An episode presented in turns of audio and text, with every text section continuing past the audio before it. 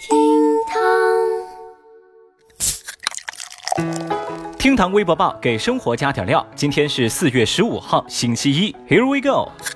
微博二百二十三万人关注，待宰牛蛙学猫叫。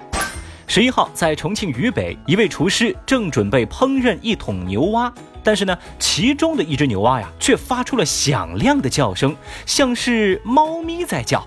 这位厨师表示，自己从业二十多年，第一次听到这种声音，吓得自己下不了手。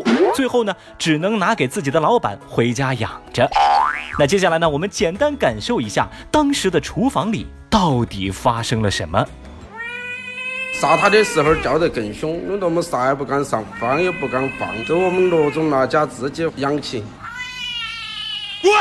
强势围观的微博网友们表示：“由此可见呐，学会一门外语很重要，关键时刻能保命啊！”还有人表示说：“这就说明了生活不易，要学点才艺。”小雨我就觉得啊，这件事情是充分说明了一个问题：这年头啊，只有装成猫才会被人类给放过呀。我们一起学猫叫，一起喵喵。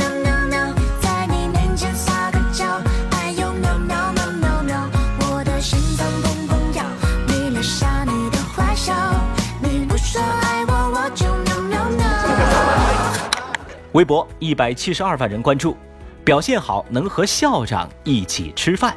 最近，浙江缙云县新建小学新推出的一项奖励机制引发网友热议。校方介绍，每周呢，学校会邀请八名表现出色的学生和校长一块儿吃饭。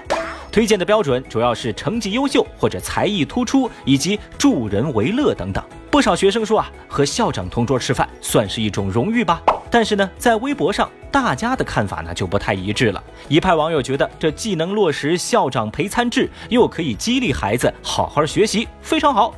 但另一派网友则认为，这种做法就是在培养孩子们对权力的崇拜。跟校长吃饭怎么能算荣誉呢？面对争议啊，该校校长表示，有争议很正常，但是学校的出发点是好的。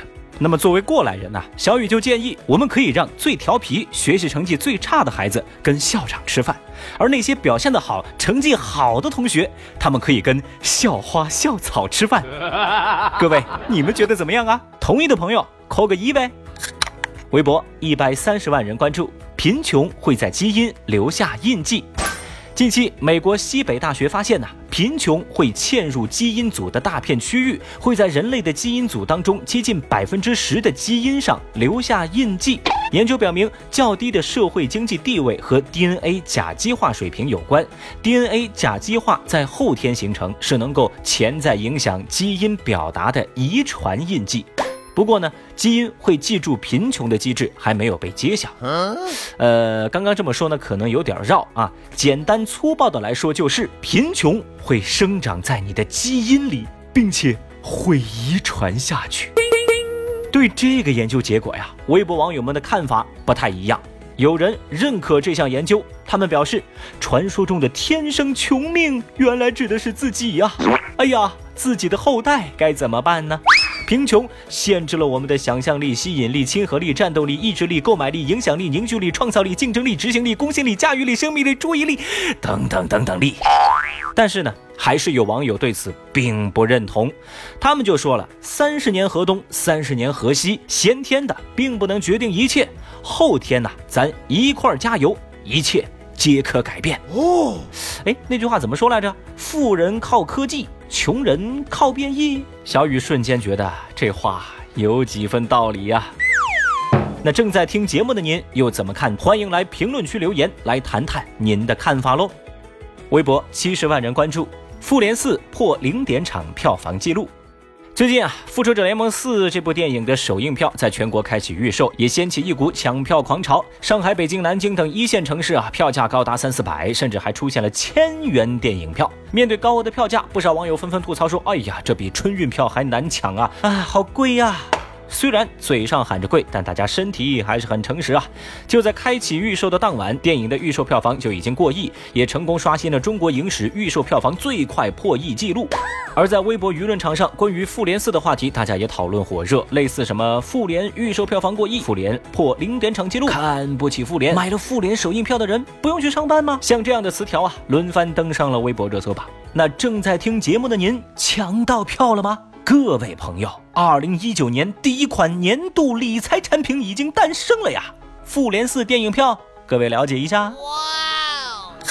这两天西安奔驰女车主事件刷屏，同样从事件曝光那天开始到现在，相关词条就一直在微博热搜榜上。现在就请您跟随小雨，用三分钟简单回顾奔驰女车主事件。九号，陕西西安一则女车主坐在奔驰车顶维权控诉的视频引发关注。十三号，4S 店率先回应，正在协商解决，不方便透露太多。此后，西安市场监管部门表示，涉事车辆已被封存待检。奔驰方面则宣布成立工作小组沟通解决方案。各方力量介入之后，女车主提出的八点诉求曝光网络，事件又进一步发酵。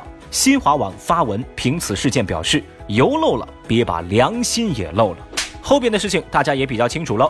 一方面，4S 店公开向女车主致歉；另一方面，官方则表示责令 4S 店退车退款。没想到的是，后续微博上有爆出车主和奔驰销售高管的录音，车主并不接受 4S 店的道歉，并且啊，还牵扯出购车过程中一项暧昧不明的金融服务费的条款。